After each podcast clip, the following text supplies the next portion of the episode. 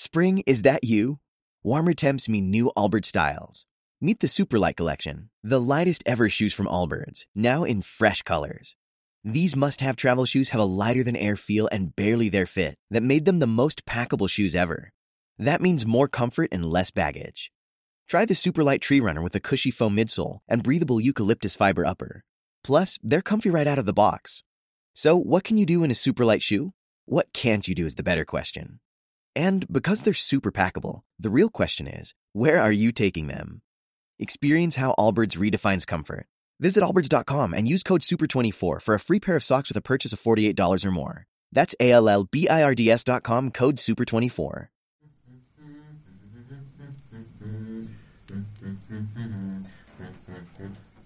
Al fin, al fin os voy a contar una de mis historias favoritas.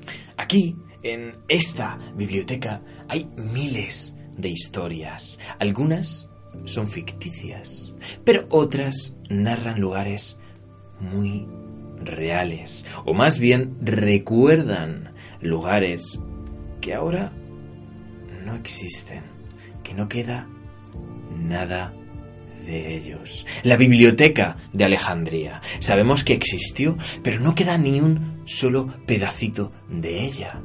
Por contra, la ciudad de Troya al principio se creía una leyenda, hasta que, claro, se encontró Troya bajo tierra.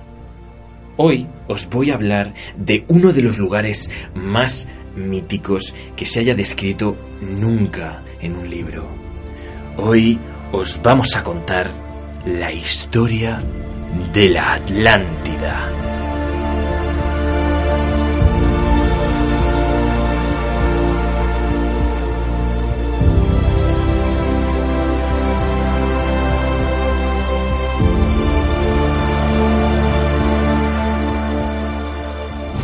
Para comenzar bien, empecemos desde el inicio. Eh, Desde en la sección de filósofos.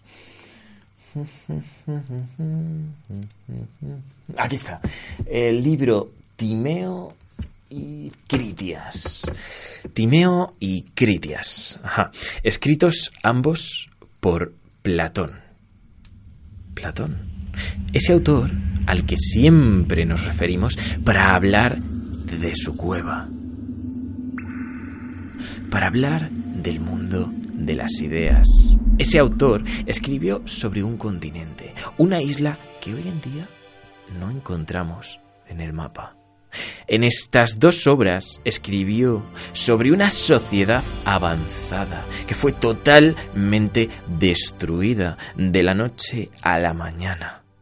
Y es curioso, porque en un principio estos dos libros pensaban ser parte de una trilogía.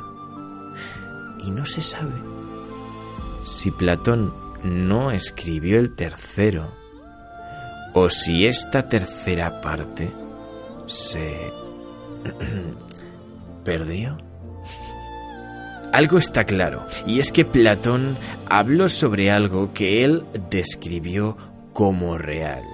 De hecho, en otra de sus obras, el, eh, el tercer libro de las leyes, narra la historia de Grecia, la invasión de los persas y se refiere a que no habla de lo siguiente. Una serie de cataclismos sucesivos ha impedido que las hazañas de los primitivos atenienses en guerra con los atlantes hayan llegado hasta nosotros, ya que el diluvio no dejó más que montañeses incultos.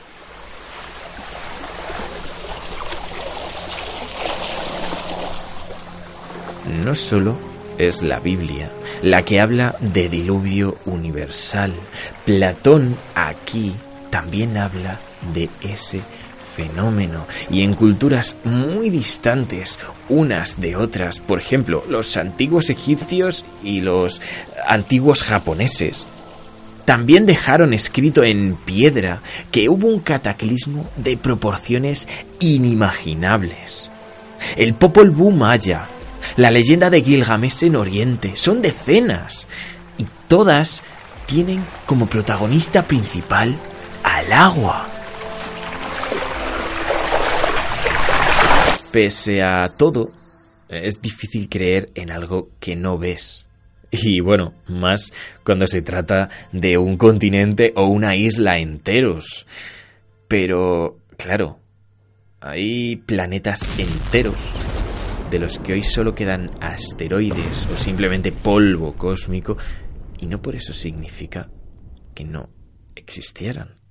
De hecho, algunos científicos a lo largo de la historia, bastante menos en la actualidad, evidentemente, nadie quiere mancharse las manos, han dado crédito al relato de Platón. Y hay escritos, un ejemplo es este, de aquí, el, ah, el número de junio de 1913 del Boletín del Institut Oceanographique, en el que el sabio geólogo Termier publica su conclusión de que Platón había sido absolutamente exacto en su relato, afirmando que, cito textualmente, en una época relativamente reciente, hacia el fin de la era cuaternaria, al oeste del estrecho de Gibraltar, se hundió una vasta región continental formada de grandes islas, y las huellas de este cataclismo aún quedan visibles.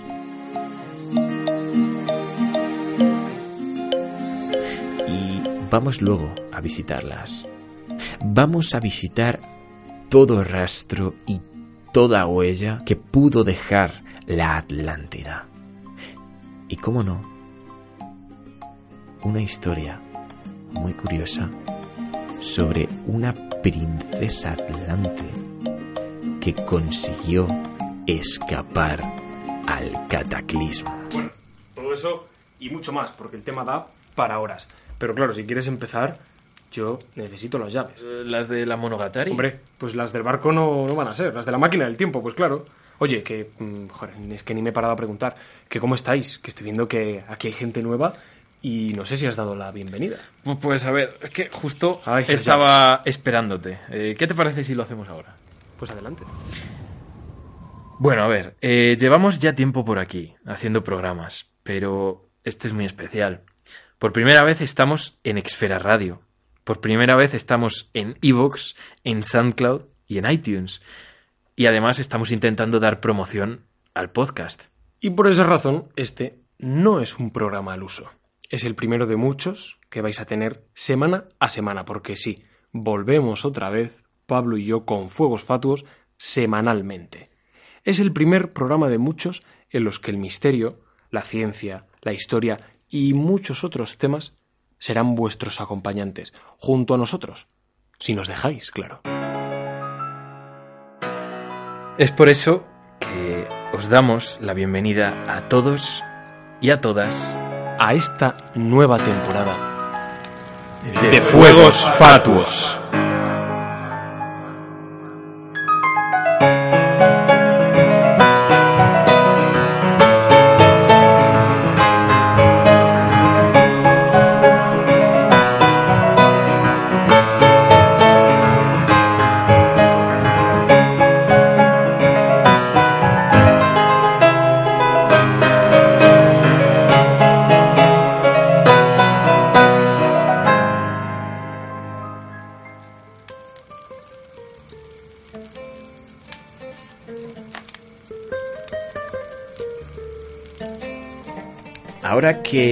Nos hemos presentado los Pablos y os hemos presentado el programa y la temporada, es hora de que os siga hablando un poquito más de la Atlántida.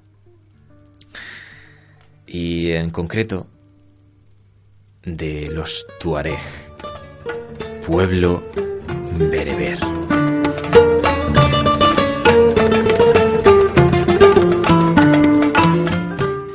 Los tuaregs, también llamados imuars, fueron un pueblo nómada del Sáhara, que guardaba muchas similitudes con los antiguos egipcios, y que guardaban también con recelo una leyenda perteneciente a su tradición oral que hablaba de una mujer, una mujer que habría fundado su pueblo, una mujer de la que serían descendientes. Una mujer llamada Tin Hinan.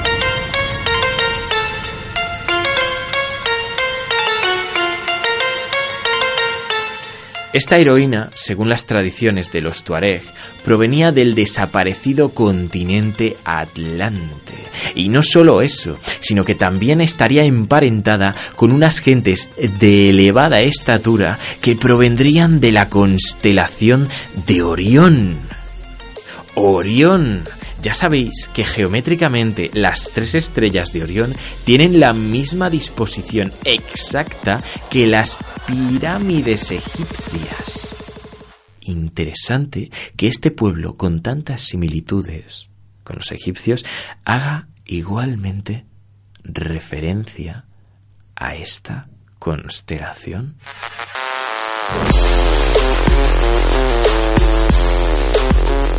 Esta mujer Tin Hinan, que describen como extremadamente inteligente, hablaba de una inundación que había arrasado por completo su cultura, que la obligó a viajar desde el sur de Marruecos, quedaos con esta localización, hasta Abalesa, en Argelia, montada a lomos de un camello blanco, realizando un viaje de agarraos más de mil kilómetros a través del desierto. no sin motivo, los Tuareg fueron un pueblo nómada.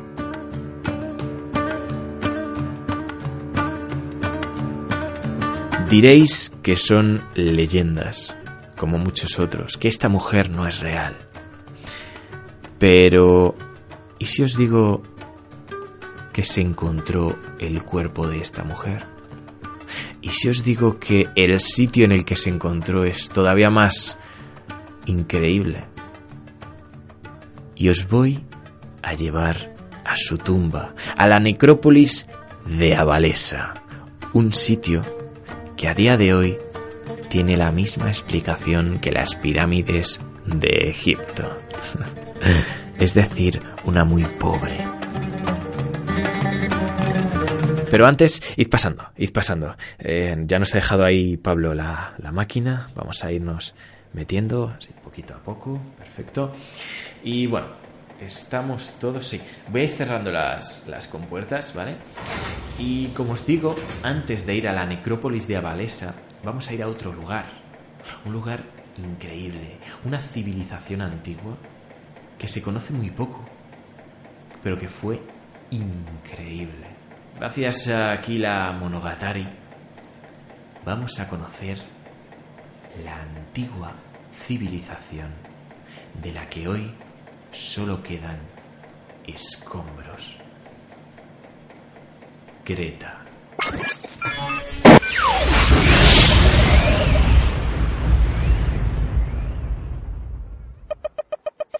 En muchos lugares se ha situado la Atlántida a lo largo de la historia. Lo cierto es que, fijaos, solo hay dos islas que pueden, por historia y por topografía, parecerse a esta. Y yo os lo voy a enseñar. En el 365, aquí, en esta isla, la isla de Creta tuvo lugar el mayor terremoto jamás registrado en la zona del Mediterráneo. La mitad occidental de la isla, donde nos encontramos precisamente ahora, se elevó por encima de los 9 e incluso por encima de los 10 metros de altura. Y es que Creta está situada justo encima de la falla ubicada en la fosa helenística. Por Dios, mirad a vuestro alrededor. Mirad, qué esplendor, qué belleza. Sus gentes, el lugar empedrado, con los edificios y sus columnas granates, elevadas hacia el cielo, los tejados reflejando la luz del sol y también el color azul del agua. Acompañadme, subid por aquí, cuidado no tropecéis y mirad al fondo. ¿Veis aquella roca que se levanta en medio del mar? Aquella es la isla de Cera, muchos han dicho, por su peculiar forma circular, que dispone además de otro peñasco en el centro, que podría tratarse, lo estáis pensando, sí, y acertaréis, en la mítica ciudad perdida de Atlantis. ¿Quién sabe? Tal vez estas teorías no sean descabelladas, o por el contrario, pueden que sean totalmente fantasiosas. ¿Acaso Platón habría ubicado la Atlántida precisamente en este lugar? ¿O han sido posteriores personas las que han identificado los escritos de Platón precisamente en la isla de Cera o en la de Creta? Daos cuenta que estamos ahora mismo en una época en la que Creta estaba en un esplendor tremendo a nivel cultural, a nivel político, social. No había o había muy pocas civilizaciones en esta zona comparables a la cretense. Si no me creéis, basta con que os fijéis en este palacio que tenemos delante, sus columnas, las paredes con pinturas de toros, tres pisos, haceos a la idea. ¡Pablo, el! Dios, corred, venga, corred, corred, prisa.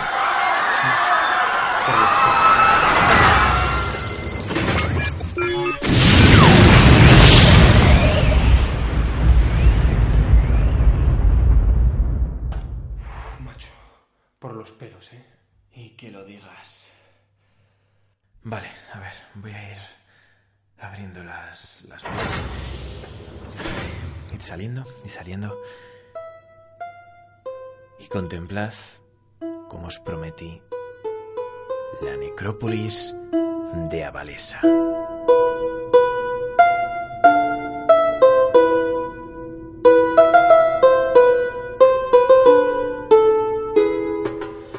Como veis, está situada en la cima de un pequeño montículo, pero este montículo, por pequeño que parezca, es enorme. Fijaos en las piedras con las que está construida la necrópolis.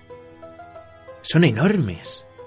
Y es que sí, como os dije antes, no se sabe cómo subieron hasta ahí las piedras.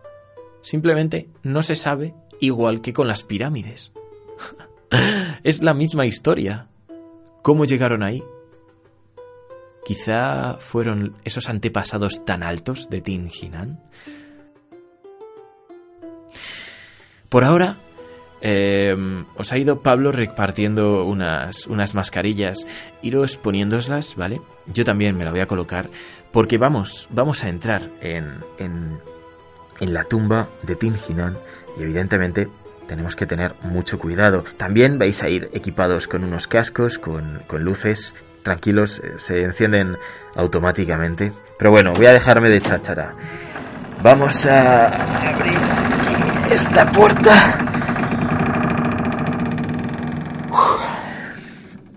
Bueno, como veis, hay diferentes salas a la izquierda y a la derecha. Hay, bueno, este largo pasillo y bueno, pues eso, salas a la izquierda, a la derecha, al fin del todo hay una puerta grande. Eh, digo puertas por, por decir algo, porque evidentemente solo quedan marcos. Si queréis podéis ir eh, investigando estas, estas tumbas que hay a derecha e izquierda, pero estas estancias son simplemente eh, de gente, se cree que, bueno, seguidora de, de la propia Tinginan, ¿no? Os voy a contar algo sobre, sobre, bueno, sobre estas estancias. ¿no? Se cree que todo esto, ¿vale? Esta necrópolis comenzó siendo una casa, ¿sí? Una vivienda. Hace miles de años, alguien vivió aquí, donde estáis vosotros ahora mismo. Alguien quizá estuvo comiendo tranquilamente unos dátiles o bebiendo agua, hablando acaloradamente. Y ahora fijaos, oscuro, un poco maloliente, supongo, aunque tenemos todas las máscaras.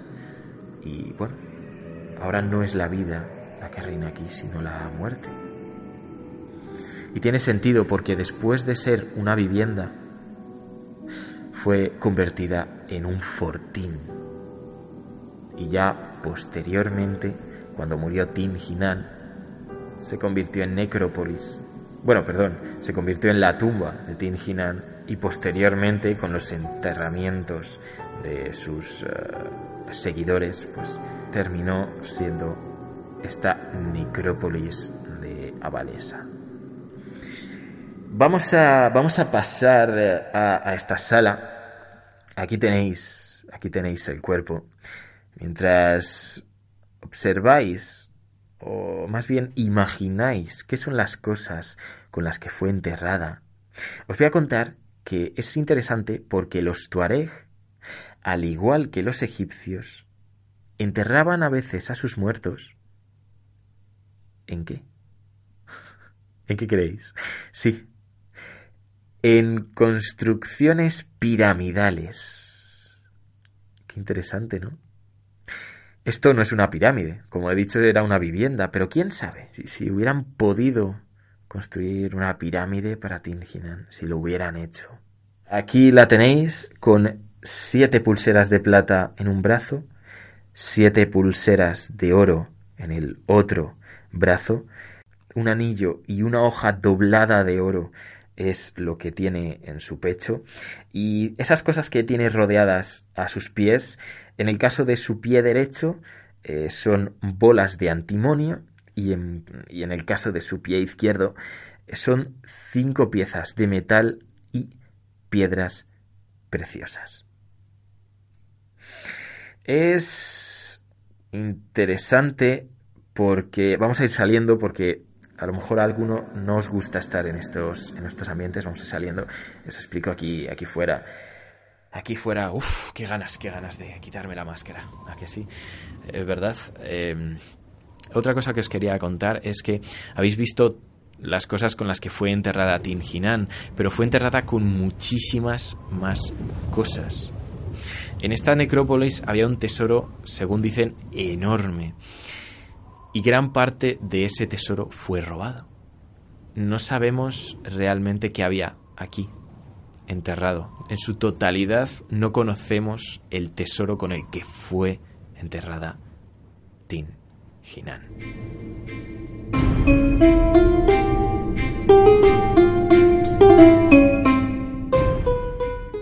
No me quiero extender eh, más. Vamos eh, a la máquina del tiempo pasando, ir pasando. Da, gusto, ¿eh? El fresquito que hace aquí dentro y el calor que hace en el, el, el desierto, ¿no? Voy a ir cerrando las, las compuertas. Y nos vamos a ir para hablar, ahora sí, y con calma, de todas las huellas que ha dejado la Atlántida. El camino de Bimini bajo el mar. Pruebas científicas sobre que la Atlántida existió Evidentemente repasaremos los escritos de Platón. Todas estas cosas las trataremos ahora Pablo y yo en nuestro mítico estudio 2. Vamos allá.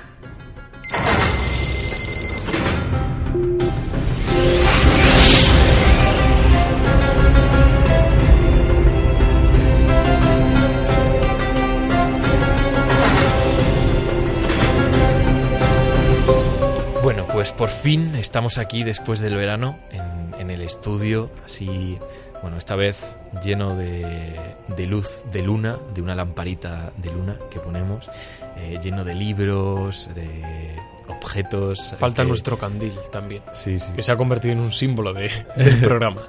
y, y bueno, aquí nos hemos venido, como os hemos dicho, para hablar de las escrituras de Platón y para hablar de esa serie de indicios y pistas respecto a la existencia de Atlántida que hoy en día son visibles. Pero bueno, respecto a esos textos, Pablo, ¿qué, nos dicen los textos?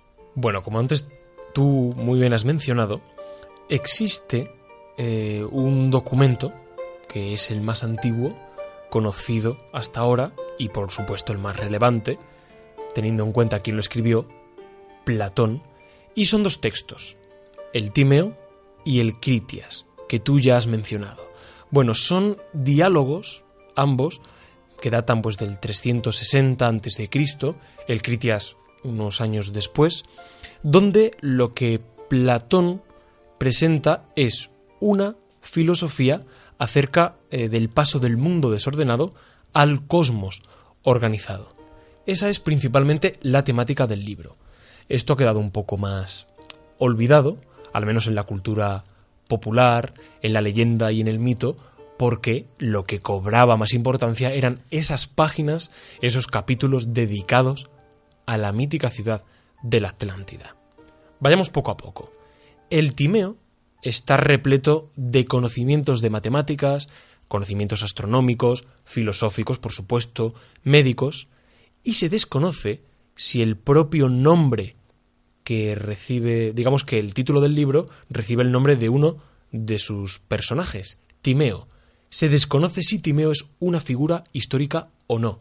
En el libro es procedente, es una persona procedente de Italia, pero hasta la fecha no se le ha identificado con nadie real, o sea que puede o no serlo.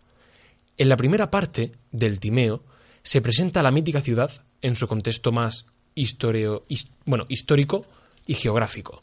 Y en la segunda se dedica ya más, mm, más parte del texto al propio relato sobre la guerra entre los atlantes y los atenienses y la propia destrucción posterior de la ciudad. En esa primera parte, Platón se centra más en lo que es la transmisión del relato, de cómo él se entera de la existencia de esta ciudad. En un primer momento, por lo que él nos cuenta, serían los sacerdotes egipcios en la ciudad de Saís los que guardaban los textos sagrados en los que se hacía referencia a la civilización ya perdida de la Atlántida. Estos sacerdotes, eh, digamos que mantuvieron una conversación o varias conversaciones donde conversaciones que versaban sobre historia, política, sociedad y en una de esas posibles charlas con Solón de Atenas, el famoso e importante legislador, pudieron haberle revelado uno de aquellos conocimientos secretos, el de la existencia de Atlantis. Salón de Atenas, que si es un personaje real, se lo habría contado a Critias el viejo, y este a su vez a Critias el joven. Y a partir de ahí, Platón se habría enterado de la existencia, o si no en su época, en siglos o incluso en milenios pasados, de la civilización atlante.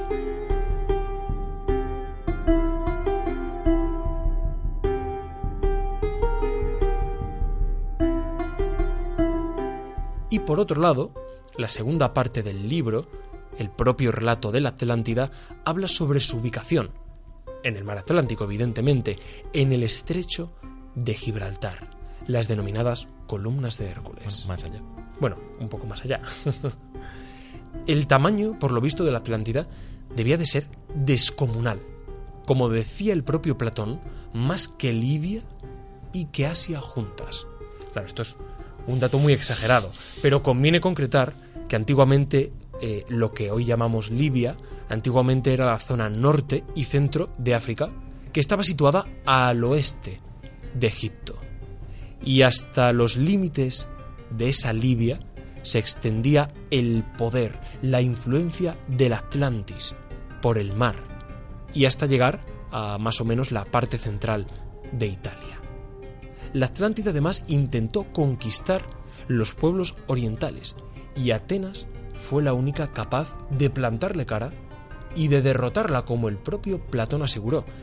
Esto es muy extraño porque el único que habla sobre un enfrentamiento entre atlantes y atenienses es Platón. De esto no queda constancia ni en ningún otro texto, papiro, libro antiguo, qué sé yo, en alguna figura, estatua, algún fresco, un mural, no. Solamente tenemos constancia de, este, de esta supuesta batalla en el libro eh, de Timeo.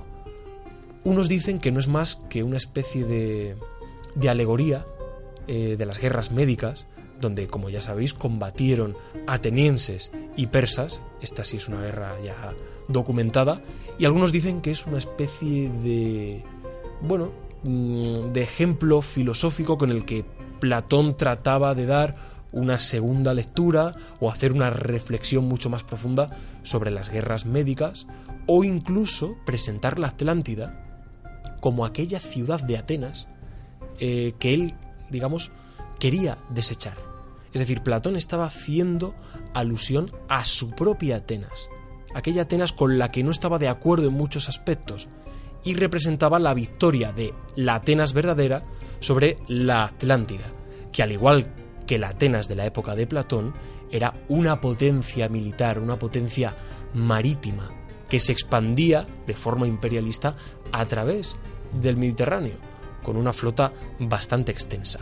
Esta es una de las interpretaciones Mm. filosóficas que se han dado, y de hecho, bueno, es bastante, es bastante probable, pero, mm, ojo, no nos precipitemos. Hay un dato muy curioso. La historia de Platón tal vez no sea ficticia o filosófica como parece como parece apuntar. ¿Por qué? Porque la palabra historia en griego, la palabra historia con la que se podía hacer referencia al relato de Platón, la historia de la Atlántida, la historia de Platón, pues en griego el término historia no se refiere a un relato inventado o mítico, como si, por ejemplo, lo podemos utilizar nosotros. Si hablamos de historia, en español es una palabra polisémica. Podemos hacer referencia a un campo de estudio, aquellos sucesos que han tenido lugar a lo largo de la evolución del ser humano, o historia de un relato ficticio con un narrador y unos personajes. Pues en griego no. En griego el término historia hace referencia exclusivamente a un conjunto de sucesos o de hechos que son reales. Esto es muy importante. Y el relato de Platón se consideraba con ese término, historia.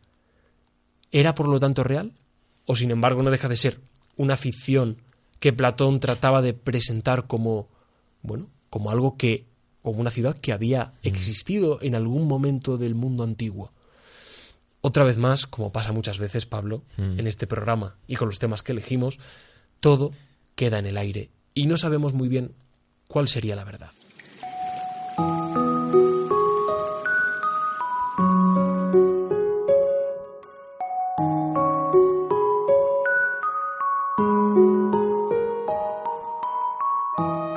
Obstante, es importante que Platón no era un novelista. No, desde luego que no. Y lo que, como has dicho tú, él en todo momento considera el mito de la Atlántida como algo real. Y lo más interesante es que hay incluso algunas evidencias científicas que podrían probar que efectivamente algo enorme se hundió o reventó o de alguna manera desapareció en el, en el Atlántico.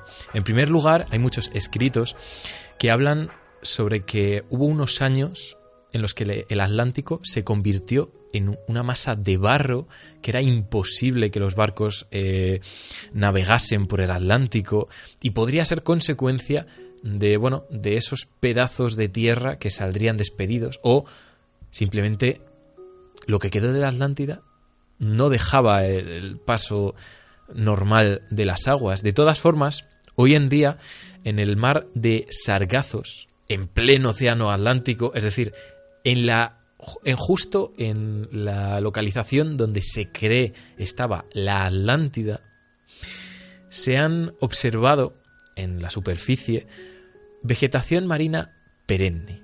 Esto apunta a que allí hay tierras sumergidas. Y no solo esto, sino que muchas veces esos conocimientos astronómicos que, que, muchos pueblos de la antigüedad tenían y no se sabe cómo, por ejemplo, pueblos de África que sabían dónde estaba una estrella, que hoy en día solo se puede ver con los mejores telescopios.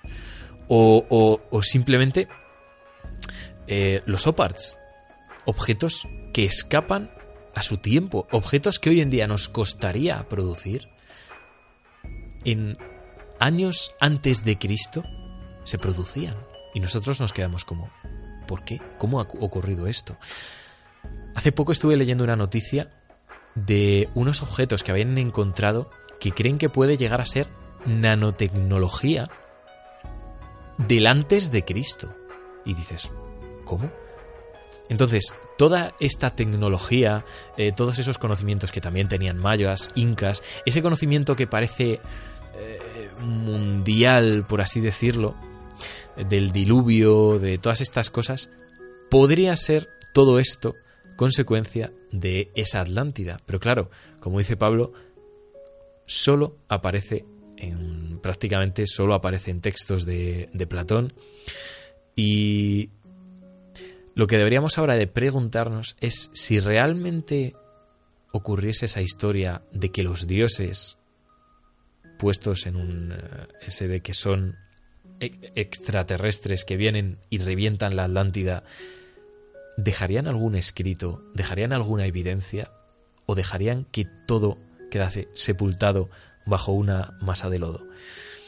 Entonces, claro, ahí ya empezamos a decir el ¿y si esto y si lo otro? Ahí ya aparecen todo tipo de teorías. Ahí está el Desde las más históricas Claro. a las más de ciencia ficción, de Julio Verne. Ahí está la semilla del misterio. Pero quizás nuestros oyentes se pregunten qué fue de ese segundo libro. Bueno, lo cierto es que la Atlántida está ligada con la mitología, eh, vamos, desde el principio, desde el principio de los tiempos, cuando ya se empezó a hablar o a suponer la existencia de semejante ciudad. En el inicio de los tiempos, los dioses se habrían repartido la tierra y a Poseidón le tocó precisamente la Atlántida. Este dios engendró a cinco pares de gemelos, con una madre aborigen de la isla, y entre ellos se hizo el reparto de la Atlántida dividiéndola en diez partes. El primogénito fue nombrado rey de los demás, un rey llamado Atlas. Se describían además anillos alternos de agua y de tierra, inaccesibles desde el exterior. Dos fuentes, una con agua fría y otra con agua caliente, y por supuesto todo tipo de alimentos y de vegetación, por no contar los numerosos templos, palacios, puertos, arsenales, etc. Toda una potencia militar, económica y política. Algo interesante es que Atlas es el motivo por el que se llama al océano Mar Atlántico y además es interesante que la historia mitológica de Atlas es la de un hombre al que se le encomendó la misión de separar al cielo de la tierra, al proteger a la tierra del propio cielo.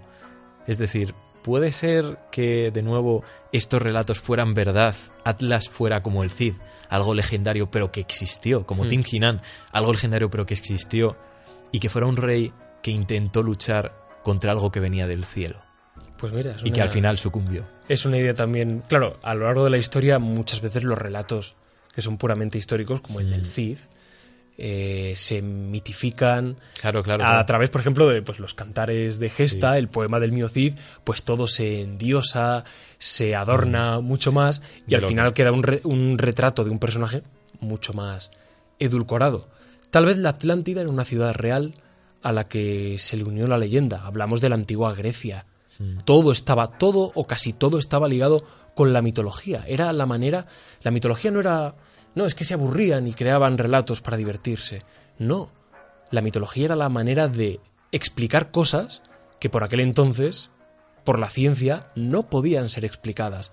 Y eran relatos, repito, eran relatos a los que se les daba una gran credibilidad, como si hoy hablamos de la teoría de la evolución, como si hablamos de la gravedad, si hablamos de las partículas, de los átomos, de las células.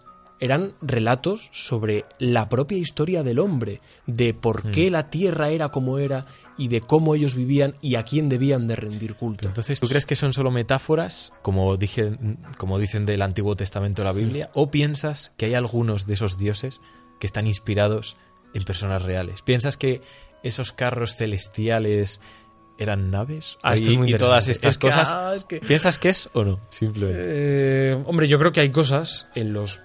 un mito no surge porque sí. Una leyenda no surge de la nada, surge a partir de algo. Puede ser para explicar el día y la noche. Puede ser para explicar, eh, yo qué sé, la existencia de un terremoto. Puede surgir una leyenda, un mito que explique eh, el porqué de la vida, del nacimiento. Siempre hay algo detrás. Mm, En este caso no hablamos de algo natural o biológico, sino de una persona en sí, de un personaje que nació en algún momento de la historia y murió X años después, y que por lo tanto fue mitificado o endiosado por los relatos. pues no lo sé si es posible que haya algún personaje que haya existido y se haya convertido casi en un, en un dios viviente. Recordemos que los reyes católicos, por ejemplo, eran supuestamente eh, elegidos por Sí, Dios, ¿no? sí. Se les consideraba como tales. Tenían toda la potestad del mundo como si Dios se la hubiese otorgado. Eh, así funcionaba la Edad Media. O sea que, ¿por qué no?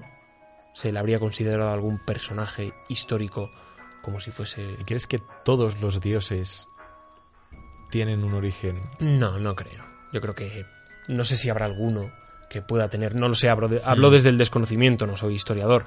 Quizás haya alguno que pueda tener una base real de algún personaje que existió en algún momento, pero no, yo creo que la mayoría son están inspirados en elementos de la naturaleza, el sol, eh, en el agua, el viento, la naturaleza, la tierra, el fuego y por supuesto los animales. En el antiguo Egipto es probablemente de las civilizaciones que más veneraba a los animales, ya en unos u otros, en función de, de según qué dioses o qué creencias. Ahí estaba Sobek, por ejemplo, dios del Nilo, el cocodrilo, Anubis, Set, Horus. ¿Por qué crees que algunas culturas decían que sus dioses venían de las estrellas? Eh, uf. Eh, por un lado puedes decir que es mera casualidad, Mm. pero claro, eh, saber exactamente cómo estaban alineadas determinadas estrellas, Y las eh, pirámides la, con dificultad que, la dificultad que conlleva eso, no es del todo imposible. Lo que pasa que, claro, estarían en conocimiento pues de, eh, de una serie de... eh, no sé cómo, cómo decirlo, de, de planos astronómicos o de conocimientos matemáticos que pues se antojaban un poco difíciles para la época. Pero ¿por qué no? Se antoja difícil la construcción de las pirámides y ahí están. Se antoja difícil la construcción del Machu Picchu y ahí está. O sea que imposible tampoco es. El ser humano ha sido capaz de, de lo mejor y de lo peor en la historia del hombre, haciendo gala de unas capacidades en todo momento asombrosas, en lo físico y en lo mental. Ya sea matemático también, como es el caso, si hablamos de, de alineaciones. Nazca, por ejemplo, es otra obra de ingeniería tremenda. Que se a- veía desde el cielo Que se veía solo. desde el cielo solamente. Y ahí está. Por cierto, el mito del Atlantis ha crecido. Por ejemplo, con el descubrimiento de América se volvió a avivar este relato porque había una nueva ubicación donde situarla, el continente americano, y personajes como Fray Bartolomé de las Casas, que es, si no el, el más importante y famoso cronista del descubrimiento, uno de los que más, sin duda, pues el propio Fray Bartolomé de las Casas mencionaba a América como esa posible, ese posible paraíso perdido, ¿no? Esa Atlantis. De hecho, ya existía la leyenda del Dorado. Otra, una vez más, otra ciudad perdida de esplendor, de oro, con cascadas en medio de la selva. La imagen que todos tenemos en la mente. Tiempo después, en el libro de Francis Bacon, La Nueva Atlántida, se volvía a hacer referencia a la posibilidad de que estuviese situada en el oeste de Perú. Eso sí, todo hay que decirlo, la- Nueva Atlántida es una novela, ¿de acuerdo? No es un tratado de historia ni de filosofía, es una novela de ficción. Pero algunos han querido ver en ella una posibilidad no muy remota. Y entre el siglo XVIII y XIX se empezó a especular que incluso las Islas Canarias Sí. podrían haber sido la antigua civilización de la Atlántida. Bueno, hay teorías, como veis, para todos los gustos y sabores y colores. De hecho, se le ha llegado a decir que, vamos, se llegó a decir incluso, si ponéis ojo del Sáhara en Google, os va a salir un ojo que tiene varios anillos, que es muy parecido al mito de la Atlántida. Pero claro, está en el Sáhara, es muy parecido, son eh, un central y varios anillos, y quizás si eso se llenase de agua, podría ser muy parecido a esa ciudad de la Atlántida. Pero claro, más allá de las columnas del Hércules, no está. También se ha dicho que podrían ser las Azores, Sí. pero también, por poder se ha dicho de todo. claro, claro, por poder se ha dicho de todo. La ha situado en todos lados. Entonces, Pablo, ¿crees que existió la Atlántida o no? Creo que es posible que existiese una ciudad semejante a la Atlántida. Eh, a lo mejor el relato de Platón es muy exagerado. No creo que fuese tan grande como Libia, aunque sea la Libia a la que nos referimos ahora o la Libia a la que se referían antaño. Lo mismo me da que me da lo mismo. Tal vez era una ciudad pues mucho más pequeña, mm, de cierta importancia, tal vez para el mundo griego o para el mundo egipcio, o para ambas culturas, no lo sé. Y esa ciudad, por una serie de circunstancias eh, naturales, como puede ser un terremoto, un seísmo, un tsunami, cualquier tipo de catástrofe natural, desapareciese. Ciudades perdidas mm, no sería la primera. En el Amazonas, en plena selva, sumergido en. estaba en el agua, pero sí en la jungla, se han encontrado ciudades que se daban por. Por inexistentes. Incluso debajo del mar. Incluso del debajo, océano. Incluso debajo del océano. No sería la primera ciudad perdida que reaparece así de, de la nada. Entonces, tal vez existió, no tenía por qué llamarse Atlántida, a lo mejor tenía otro nombre, a lo mejor es incluso alguna ciudad que ya hemos encontrado, Hmm. que los arqueólogos o los submarinistas ya han encontrado y, bueno, no se la considera la Atlántida, pero a lo mejor los egipcios o los griegos conocían a esa ciudad como la Atlántida y nosotros le damos otro nombre, qué sé yo. Pero la Atlántida como tal se describe, eh, no, yo creo que es un relato más bien exagerado, pero posiblemente inspirado en un sitio que quién sabe si pudo ser real. Bueno, Pablo, pues yo me he preparado un pequeño discursito, un pequeño texto para, para responder a esta pregunta y espero que los oyentes, como siempre, simpaticen tanto contigo como conmigo, que al fin y al cabo es lo, lo interesante.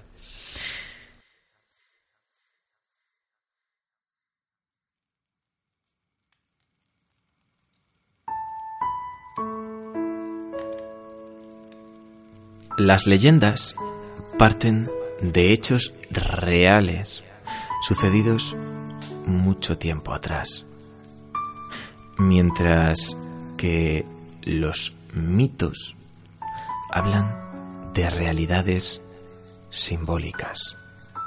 Una delgada línea parece separar leyendas de mitos.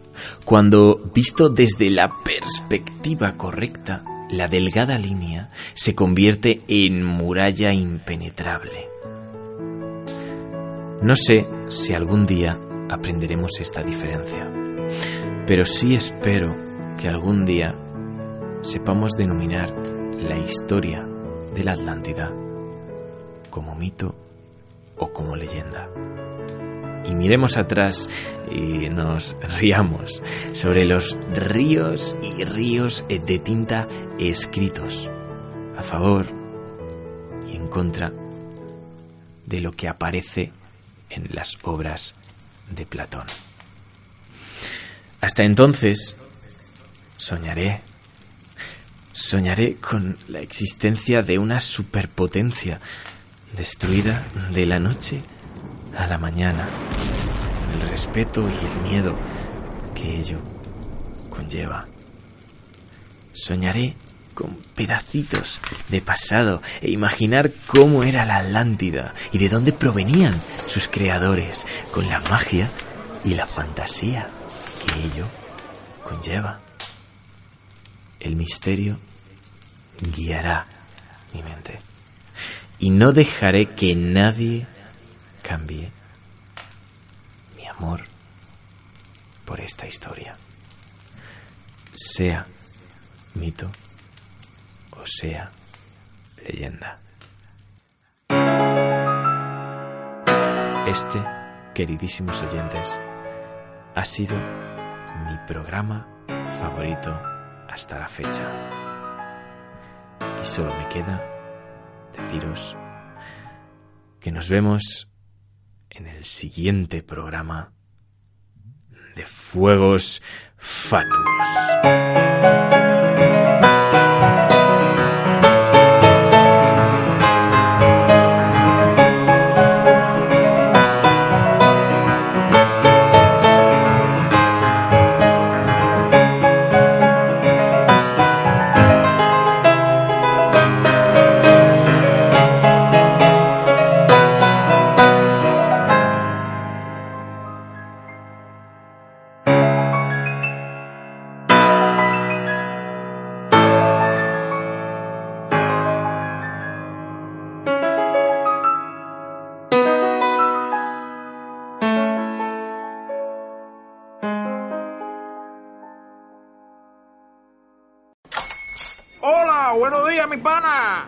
Buenos días, bienvenido a Sherwin Williams. ¡Ey! ¿Qué onda, compadre? ¿Qué onda? Ya tengo lista la pintura que ordenaste en el ProPlus app. Con más de 6.000 representantes en nuestras tiendas listos para atenderte en tu idioma y beneficios para contratistas que encontrarás en aliadopro.com. En Sherwin Williams somos el aliado del PRO.